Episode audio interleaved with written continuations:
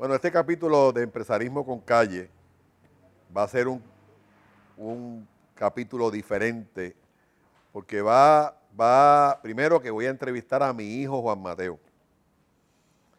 Segundo, voy a hablar a calzón quitado con él sobre los dolores de los procesos de sucesión, por dónde pasó él y por dónde pasé yo, cuáles fueron los momentos críticos en nuestra relación de padre-hijo y de negocio, cuáles fueron los momentos eh, de alegría, pero más que nada tratar de ser con ustedes, nuestro público de empresarismo con calle, lo más transparente posible, porque tú joven que me estás escuchando, tu persona mayor que me estás escuchando, tu padre, tu madre, en algún momento de sus vidas, ustedes van a pasar por un proceso de, sucesión.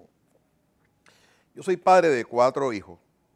Este, y, y, mi papá, que Dios lo tenga en la gloria, me enseñó hace muchos años que hiciera todo lo posible porque mis hijos pudieran brillar por luz propia y nunca fueran los imbéciles hijos del dueño, como muchas veces ocurre. Créanme que como padre es, es lo más difícil, porque lo más fácil es decir que sí. Lo más fácil es darle todo. Lo más fácil es no pedirle nada a cambio. Y lo más fácil es ser el mejor de la familia porque nunca dice que no. Pero cuando usted ama de verdad, cuando usted quiere de verdad, es que usted tiene que realmente aprender a decir que no aunque su corazón le diga lo contrario. Así que en el día de hoy vamos a estar hablando a calzón quitado con mi hijo Juan Mateo, dueño y fundador de Sobao Bailosidrine, que desarrolló después de un proceso de compra a la familia y que hoy por hoy brilla por luz propia pero no todo lo que se ve prieto es negro, ni todo lo que brilla es oro. Los procesos son bien complicados. Así que Mateo, este, va a ser una conversación interesante. Le dije que esto no es una entrevista, esto es un, hablar, este, pero un hablar con las manos abiertas para que esos que nos están mirando y nos están escuchando eh, utilicen de referencia esta experiencia para, sus propios casos. Así que cuéntale, cuéntale, a, cuéntale a, nuestros amigos cuál fue tu, primera, tu primer encuentro con, aspirar a, trabajar con tu papá. ¿Cómo fue eso? Mira, yo, eh, la realidad que como se da yo trabajar con mi papá no era porque me tocaba el turno no era porque me había graduado de universidad y, ya tenía los credenciales para llegar, sino era porque mi papá estaba pasando por una etapa bien difícil en su vida. Bien difícil en su vida y, pues tú siempre te mantenías en comunicación conmigo. Y yo me acuerdo el día en que tú me dijiste a mí que querías enfocarte en la manufactura y que los planes eran salir de las tiendas al detalle. Y yo creo que ahí fue que vino ese deseo genuino donde me transporté, en donde literalmente me crié, porque yo me crié en una panadería. Y, yo me imaginé llegar a Puerto Rico y no ver esas panaderías. Y, ahí es donde, donde de verdad viene e, esa intención mía de creerme Superman sin saber absolutamente nada. Y me acuerdo cuando te escribí a ti que todavía yo tengo esa carta de las cosas que yo haría para rescatar las panaderías. Y yo tengo esa carta y que decía que tenía 10 o 20 cosas y de las 10, 20 cosas eran 20 o 10 disparates, porque no sabía el negocio. Y, ahí es donde vino la intención mía de meterme contigo en el negocio. Pero fíjate, Mateo, cuando tú me escribes a mí aquella carta de que, porque Mateo es bien, es bien esplendoroso hablando. Yo me acuerdo una vez me dijo que él quería ir a, moverse de universidad de, Vermont para la Florida, porque allí estaban y que los escuchas del equipo de, de grandes ligas y no era eso, era embuste, era que simplemente había una muchacha que le gustaba y quería estar en Florida con ella. O sea, Mateo es muy, Mateo es muy, muy explicativo en sus cosas. Váyanse a Vermont a jugar pelota y, y, y pero, y me avisan. Pero la realidad es que él es muy, él es muy, él es muy, muy, muy, muy dinámico hablando. Pero yo me acuerdo de aquella carta y, y cuando yo recibí aquella carta, yo realmente, le, esa carta llega porque yo le digo a él, dime por qué tú vendrías a trabajar con nosotros, ¿verdad? Y obviamente él me escribió una carta con las mejores intenciones del mundo, pero la carta no, fue convincente. La carta a mí no me convencía de que yo tenía que, que ese era el tipo que yo necesitaba. La carta me decía, este muchacho, un muchacho inmaduro, que no, va, no sabe ni para dónde va, que no, no, tiene la experiencia, que se crió en una panadería, pero no la conoce. Y yo me acuerdo que cuando yo acepté que Mateo viniera, yo lo acepté con la muela de atrás. No lo dudo. No, no, es que, es real, porque en aquel momento yo estaba pasando por una situación muy seria desde el punto de vista personal y de negocio. ¿Verdad? Y yo necesitaba traer a la mesa a alguien que realmente conociera. Tan es así que yo le dije a él, corrígeme, este, Vete a trabajar con Burger King, chicos, vete a trabajar con McDonald's, que, en un momento dado te ayuden a, a, tú entender la dinámica de los negocios y después, en vez de venir a aprender, vengas a Ven a aportar. Es verdad, tienes toda la razón. y, yo creo, Juan, que, el, haber tomado esa decisión de esa forma le dio pie a un sinnúmero de situaciones que tú y yo tuvimos. Sí, pero, pero, pero, déjame, déjame hablarte de ese comienzo yo no sé qué hubiese pasado si yo hubiese llegado a la compañía con, estando todo saludable, que la compañía no tuviese problemas financieros, que la compañía no estuviese al borde como tú y yo lo hablamos de, oye, de irnos a, quiebra. Yo no sé qué hubiese pasado si hubiese llegado que el negocio está corriendo, coge la chiringa y tiene que seguir volándola. Si tú me preguntas a mí, Mateo, hoy en día lo que tú has creado hoy, ¿tú cambiarías algo del pasado para tú tener lo que tú tienes hoy, yo te diría a ti, no cambiaría absolutamente nada. Pues yo creo que ese comienzo, cuando yo llego aquí a rescatar, no es a rescatar, yo creo que es a transformar, a buscar la manera como yo, sí, la palabra es rescatar, cómo rescato este concepto, sin conocimiento, cogí 500 cantazos. Pero esos 500 cantazos que yo cogí, gracias a Dios, yo tenía un ser humano como tú al lado, que que aguantó que yo cogiera esos cantazos, porque yo creo que otro profesional no, lo hubiese hecho. Hubiese buscado a alguien que tuviese más andamías, alguien que tuviese conocimiento para que se metiera en el negocio y literalmente viniera a aportar. Pero, pero ese comienzo yo creo que es la clave de la receta para el éxito que podemos, que podemos disfrutar hoy en día. Pero, eh, fíjate, y, yo creo que el éxito, y quiero corregir esa palabra del éxito que podemos disfrutar hoy día, el éxito que él está disfrutando hoy día porque todo esto es obra de él. Aquí, aquí no hay nada que yo he hecho. Pero, pero yo creo que los, padres que me están escuchando en, esta, en este podcast de Empresarismo con Calle, ahí es que yo digo lo que es la forma, la forma difícil. Porque que yo veo muchas veces en los negocios, llegó el muchacho de estudiar de universidad, no sabe un plero, le ponen un carro nuevo, VP de, manufactura o de venta o de mercadeo. Le ponen título y, le, asignan a un mentor al lado. Óyeme, y yo no los culpo. Y yo no los culpo porque son muchachos que están aprendiendo y tienen que aprender de hard way. Pero para los ojos de esos empleados que han estado conmigo toda la vida, yo les acabo de poner un recurso sin conocimiento por encima de ellos por el simplemente hecho de ser sidre. Y yo me negué a eso. Yo me negué a que simplemente él, por ser sidre, tuviese privilegios como nadie. Y, y, les puedo decir, a lo mejor me dirán negrero pero prefiero que me digan negrero y verlo como está, a que me digan magnánimo y verlo de fracasado. Pero yo me acuerdo que el carro que yo le di fue un carro que dejó un empleado y se lo di a él. Y el salario que yo le di apenas le daba para vivir. Era un salario, pero, pero ¿cómo le voy a dar un salario más alto si no producía? No tenía la capacidad para producir en ese momento. Estaba aprendiendo el negocio. Y entonces, como yo me enfoqué en la manufactura, pues lo dejé a él en el área del retail, que en aquel entonces creo que eran tres tiendas, ¿no? Tres o cuatro tiendas. Pero lo dejé en el área del retail sin conocimiento, pues era caída tras caída, caída, caída tras caída. Y llegó un momento, y, un momento que, tú tienes que entenderlo claro, y tú tienes que acordarte mucho, que nuestras relaciones personales se vieron afectadas. donde yo lo, amo con todo mi corazón y él me ama a mí con todo su corazón. Pero ni él quería estar conmigo ni yo quería estar con él. Porque chocábamos constantemente. Era un choque constante.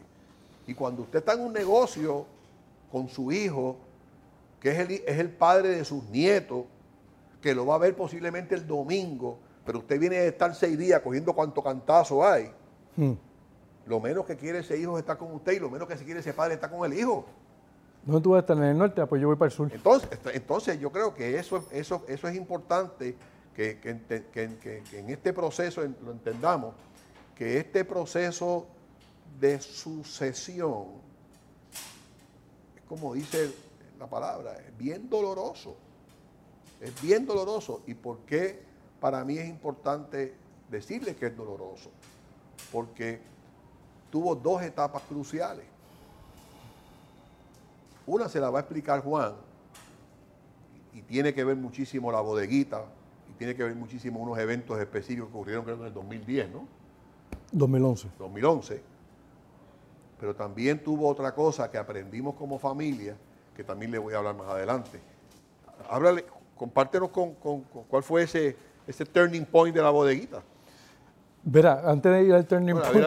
antes de la bodeguita tuvo Eduardo y la remodelación. No, de no, no, la- en el no quería que tú 2004. remodelaras, que En el es un 2004, disparate a eso, a eso quería ir yo. Eh, Yo me acuerdo cuando yo me meto en las tiendas, a mí me toca cerrar una de las tiendas. Y era fuera de Arecibo, la primera tienda que tú montaste cuando empezaste los sidrines.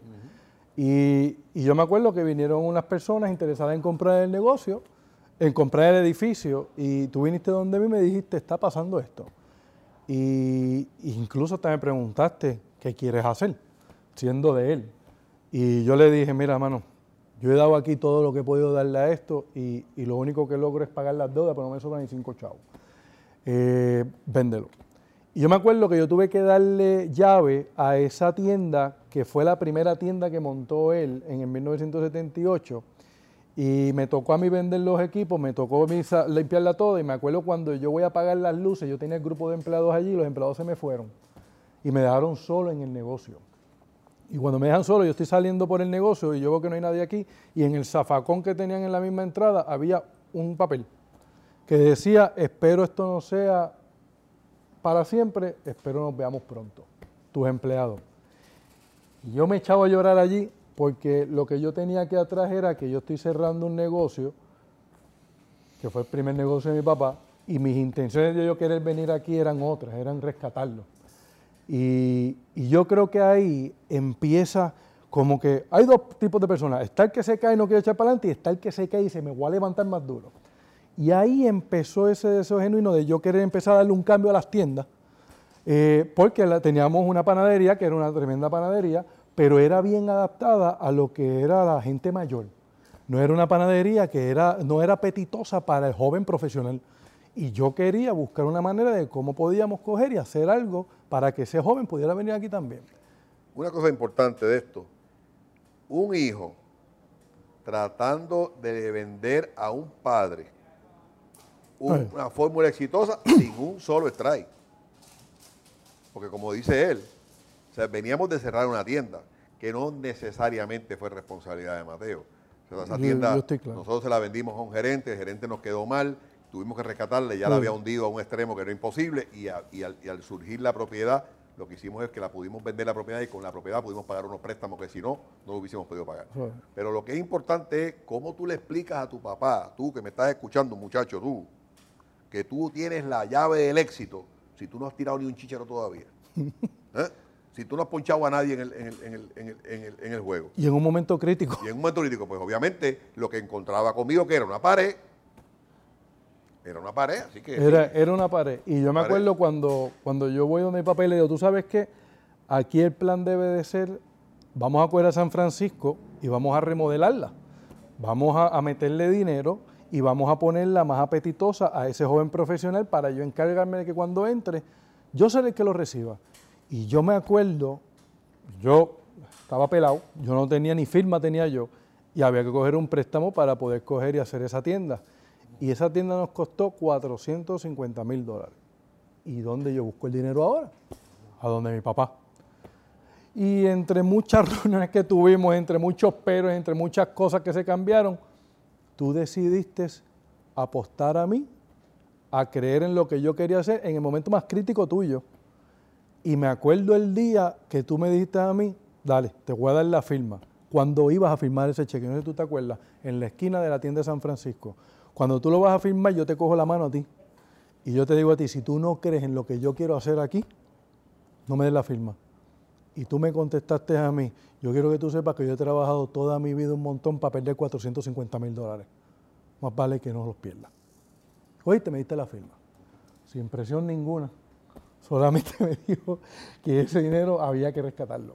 Y, ahí empezamos lo que es el cambio. Y aquí empieza a pasar algo bien interesante que después vamos a hablar de la compra.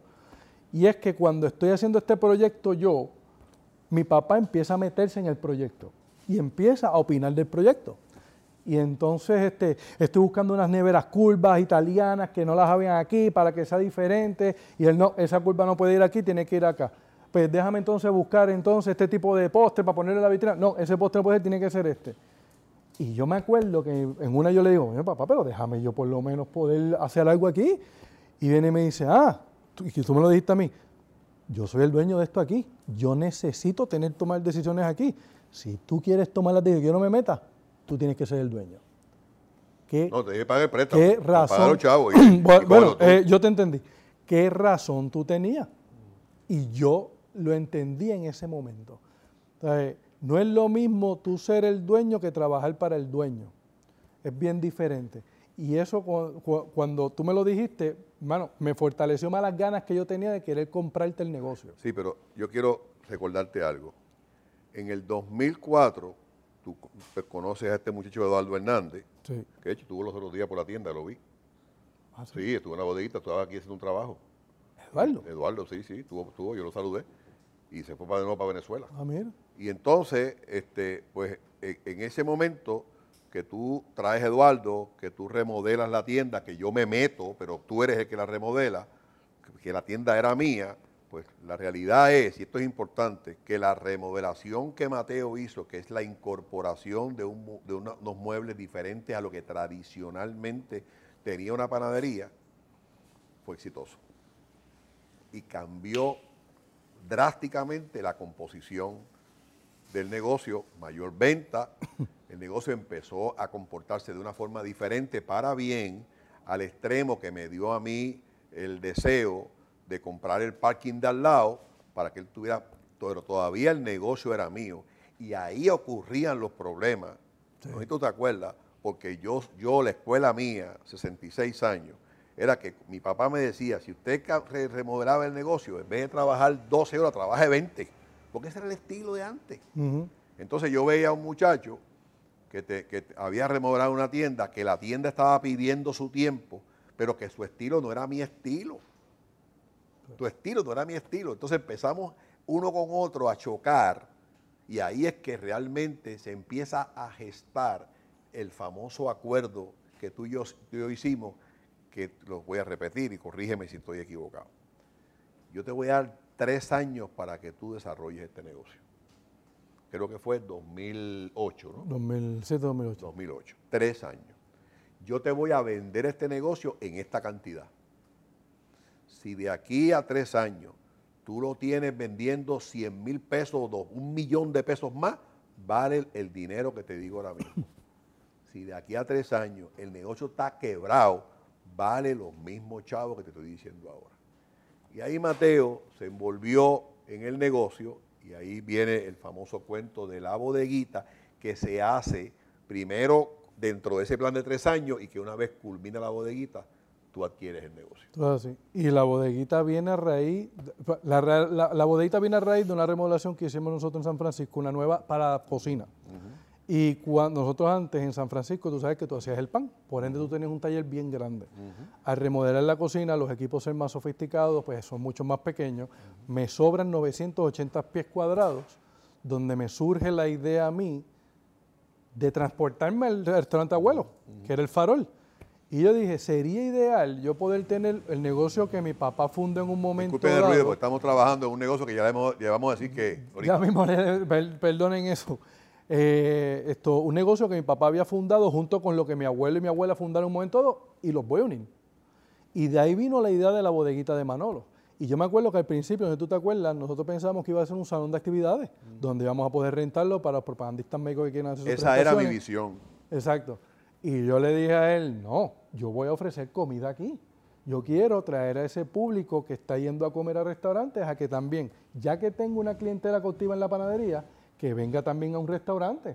Hay dos tipos de clientes, el que tiene 30 minutos para comer y el que tiene más de una hora para comer. El que tenía más de una hora para comer no lo estábamos cogiendo.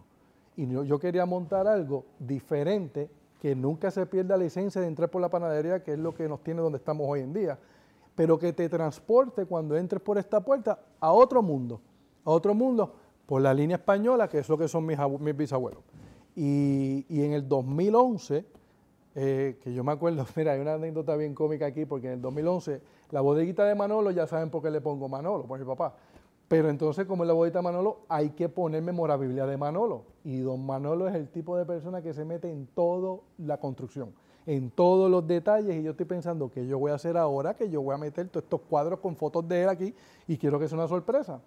Yo me acuerdo que yo me inventé un problema que por dos semanas fue lo peor que hice, fue que le dije que él me ponía mi intención y que necesitaba darme espacio para poder terminar esto, que por favor me dejara trabajar. Y él Que es verdad, que es verdad. Nosotros los padres ponemos en tensión a los hijos. ¿ah? Es verdad, pero, pero es- la- aquí la idea era otra. y yo me acuerdo, perdón, yo me acuerdo que yo cogí a él y él me miró, perdón, y me dice, ¿tú sabes qué?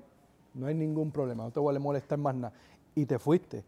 Y mi papá venía, pedía un pocillo, se quedaba en la puerta de la panadería allá, no entraba hasta adentro, se tomaba el pocillo mirándome como él mira, lo botaba en el zapacón y se iba. Dos semanas estuve así. Yo quiero hablar de que este es el que más yo amo en la historia de mi vida. Y yo tenía esa relación sin que él supiera lo que estaba pasando. Pues, hermano, fue algo bien, bien fuerte para mí. Pero llegaron las dos semanas, vamos a inaugurar la bodeguita de Manolo. Y yo me acuerdo que yo tenía el espacio con una cortina negra completa. Y yo puse a mis hermanos uno en cada esquina para que jalaran la, la- la cortina. Cuando yo voy a hablar con esas dos semanas encima, yo miré a mi papá y cuando a mi papá yo no pude ni hablar, yo me eché a llorar. Yo me eché a llorar y ahí mis hermanos bajaron la cortina y ahí sale el logo de la bodeguita de Manolo. Y ya pues mi papá entendió por qué esas dos semanas fueron tan tétricas para mí, porque yo hice lo que tenía que hacer. Pero, pero yo quiero que tú sepas algo. Yo la bodeguita de Manolo cuando la, la abro, la abro con mucho miedo. Con mucho miedo porque este negocio, a diferencia de los otros, tú me diste mucho espacio. Tú me diste mucho espacio para yo, para yo crear algo yo mismo y para yo meterme en algo que, que yo había visto, que había trabajado, porque he trabajado como mesero en Estados Unidos un tiempo, pero no lo había trabajado con un chef, yo siendo la cara del negocio y con empleados corriendo allí, totalmente diferente a un negocio de, de panadería. Y, y cuando abrimos por primera vez el 26 de octubre del 2011, empiezan a llegar los clientes y todo fluyó espectacular. Todo fluyó espectacular porque ese miedo, papá, me hizo estar pendiente de todos los puntos necesarios para que cuando yo abriera esto, porque no le llamé la bodeguita de Mateo, yo estoy llamando la bodeguita de Manolo. Si yo fracaso la bodeguita de Mateo es mi fracaso, si fracaso la bodeguita de Manolo, fracasé la bodeguita de mi papá. Y ese miedo fue lo que hizo que yo me asegurara detalle por detalle que cuando viniera esa apertura, todo estuviera en su sitio. Y ahí es donde yo empiezo a saborear el éxito de hacer las cosas bien. Que, que yo creo que la palabra éxito, pues era algo prematura. Él la describe como éxito. Yo creo que ese fue el turning point donde le dio a Mateo lo más importante que debe tener un empresario, que es el apoderamiento y la seguridad, seguridad. en sí mismo. Así que abrió la bodeguita, fue un éxito increíble, un éxito increíble. Y antes de hablarle rápidamente de qué pasó después de esa bodeguita, regresamos un poco a la parte familiar. Cuando tú tienes cuatro hijos, tú que me estás escuchando, tienes cuatro hijos, los cuatro hijos no son iguales, son totalmente distintos. Pero en un momento dado hay una cosa que los une, que los cuatro son tus hijos y pueden creerse tener los mismos derechos y los mismos privilegios del que trabaja más como el que trabaja menos. Así que ante esa realidad, mi esposa y yo, Anabel, nos decidimos establecer un concilio familiar, que no era otra cosa que poner en blanco y negro las condiciones necesarias para entrar en el negocio de la familia. Y respetaba a la misma vez las iniciativas individuales, como fue el caso de Mateo. Con la misma, ese concilio familiar le dio la, la fuerza a la estructura y catapultó a Mateo como el empresario de la familia en el lado del retail, al extremo que después de la bodeguita de Manolo vino la bodeguita del condado, después de la bodeguita del condado vino la bodeguita de Santurce, mejor dicho, el sobao de sobao de condado con la bodeguita, sobao de Santurce con la bodeguita y próximamente pues algo que vamos a hablar al final de este reportaje. Hay algo bien importante que, también yo quiero compartir con ustedes. En este momento, eh, Mateo ha, sido de los hijos, ¿verdad? El que más exposición ha tenido. Y, y hay veces que sin darnos cuenta, como que le delegamos al hijo de mayor exposición las responsabilidades que nosotros como padres tenemos. Y ese, ese, ese hijo se convierte muchas veces en el, en, el, en el segundo papá del resto de los hermanos. Eso es algo que yo lo, he hablado contigo muchas veces, porque ya en, mi caso, ya mis, cuatro hijos son mayores de edad y cada uno corre por su cuenta, ¿verdad? Pero eh, sí es importante eh, que que, no, no, tenemos que transferir la responsabilidad del padre o de la madre a ese hijo que, echó, que echado para adelante. Lo que sí Mateo ha logrado, y yo como padre lo reafirmo, es que ha sido un ejemplo para sus hermanos. Ha sido un ejemplo para sus hermanos que les ha permitido eh, eh, aspirar, que les ha permitido soñar y en algunos casos les ha permitido aceptar dónde están. Yo creo que eso es importante porque muchas veces cuando un miembro de la familia tiene más éxito que otro, si las cosas no están claras, siempre, siempre, siempre puede haber problemas. Eso es parte de la sucesión. Hoy, antes de que Mateo, que es el que va a terminar este podcast, hoy Mateo es un brilla solo, vuela solo, no depende de mí ni de la familia para nada es dueño de sus decisiones acertadas y no acertadas.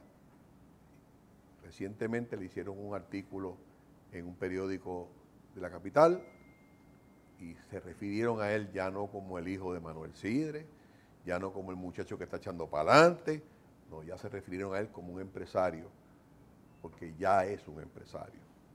¿Y qué es un empresario?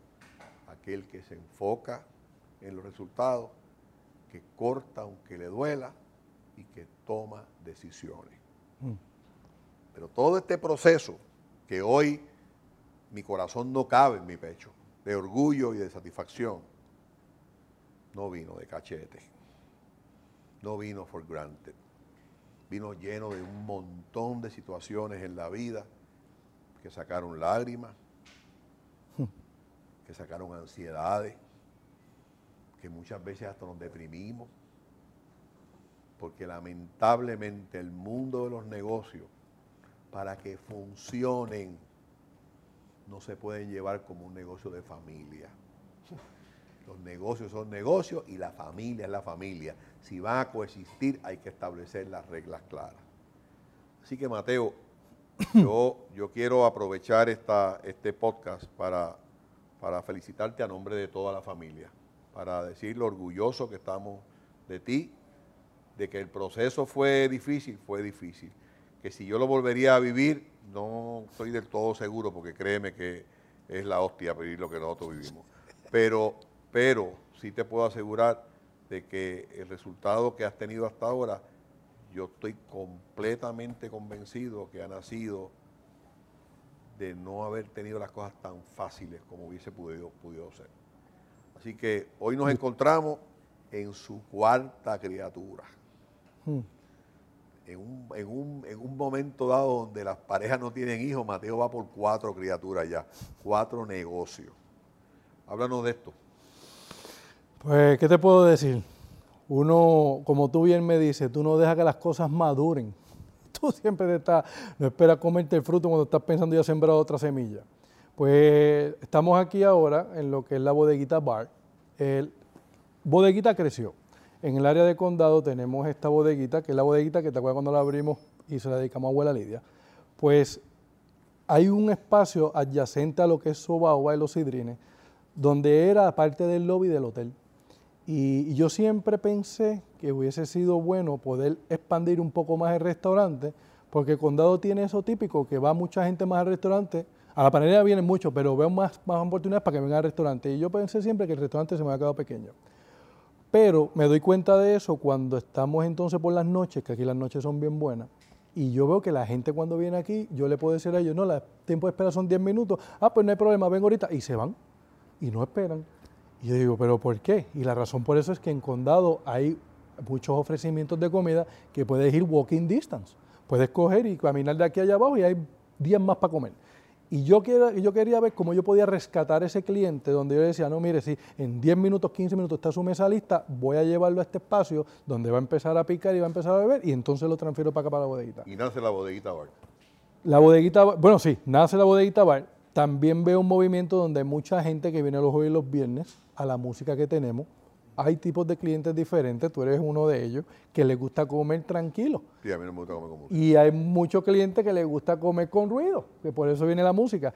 Pues a ese tipo de cliente que quiere venir a ese mismo eh, eh, eh, ambiente, donde hay música y a la misma vez puedes picar y puedes tomar, la bodeguita bar es la opción. O sea que la bodeguita bar es un before and after, antes de cenar o después de cenar. Antes de cenar o después de cenar, o si lo que quiero es escuchar música, picar y tomarme algo, la bodeguita va. Y si voy a comer, como tranquilo, sin revolú en la bodeguita. Sin revolú de todo eso. Pues me vas a tener de cliente todos los, todos los pues fines de semana. Qué bueno, para que tú veas. ¿Y qué pasa? Cuando tú vas a la bodeguita y comes y te das tu traguito, te pones contento y entonces ahí quieres escuchar eh, música. Eh, y, ahí entonces viene a la bodeguita Aquí, hay piano, aquí, hay, piano, aquí vamos a tener música jazz, esto saxofón, un DJ con música lounge.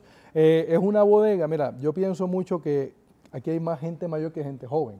Y, yo veo la bodeguita, quiero que se convierta en ese, ese, espacio para esa gente 40 para arriba, que quiera tener un espacio donde quiera comunicarse, hablar, nada de celular. No va a haber televisores aquí, tengo uno, pero es solamente para bajita, la música bajita, para que pueda haber una música buena, agradable. Muy bien, muy bien. ese cuento después Manolo que se lo haga la no, música. No, no, no, es que yo, esa es una de las peleas. Esa fue una de las peleas, pero si el negocio no se vacía, ¿por qué la, va a quitar? Yo la vez oí un músico en el restaurante que le dije a este, ven acá, llévalo al concierto, al, Roberto Clemente que haga un, concierto, porque lo que le faltaba era eso. y ahí mismo hizo eh, un final con batería espectacular. nada, yo, yo, yo creo que, que, la bodeguita es, es, es la, bodeguita bar va a ser un, un sitio donde la gente va a querer estar, donde la gente va a querer ir, donde trae a la mesa eh, este concepto de de bar de los años, de los años que todos conocemos, donde un ambiente seguro, un ambiente, un ambiente con buen estacionamiento, en un hotel, pero a la misma vez pegado a la, a la bodeguita y a, y a. Y con la esencia de lo que es la bodeguita, con el mismo servicio. Y, ustedes, Empresarismo con Calle, tienen la primicia de ver hoy, porque mañana se, hace un soft opening y el miércoles, miércoles 16 de octubre, abre formalmente al público de, la bodeguita bar al lado de...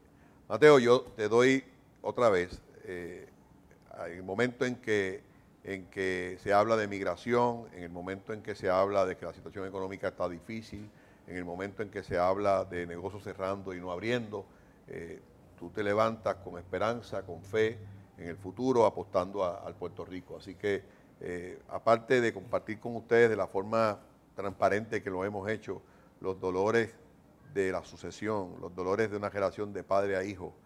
También hemos compartido pues, un reconocimiento a un joven empresario, que en este caso es mi hijo Juan Mateo, que, apuesta al país y que da todo por el todo para hacer de Puerto Rico el país que queremos y merecemos todos los puertorriqueños. Gracias, hijo. Gracias de verdad. Gracias. Y Empresarismo con Calle eh, hoy tiene un programa especial que estoy seguro que van a disfrutar todos. Muchas gracias.